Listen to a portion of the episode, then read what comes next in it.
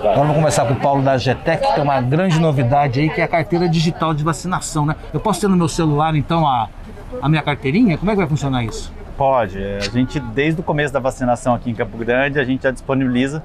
Né? A ideia é a gente ter transparência no processo de vacinação, então todos os vacinados, toda a campanha de vacinação do município, que antes era feita em planilha, hoje é digital, através de um sistema.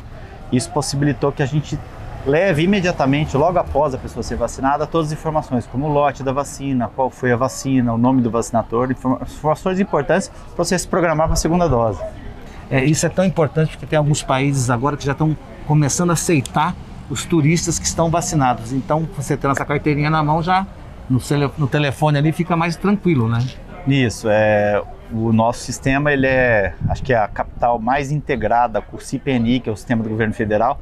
Então, no outro dia após a vacinação, a gente envia essas informações para o governo federal e lá você pode, através do aplicativo Conect SUS também, emitir o seu certificado de vacinação, que vai ser o documento federal possivelmente exigido em outros países para você entrar.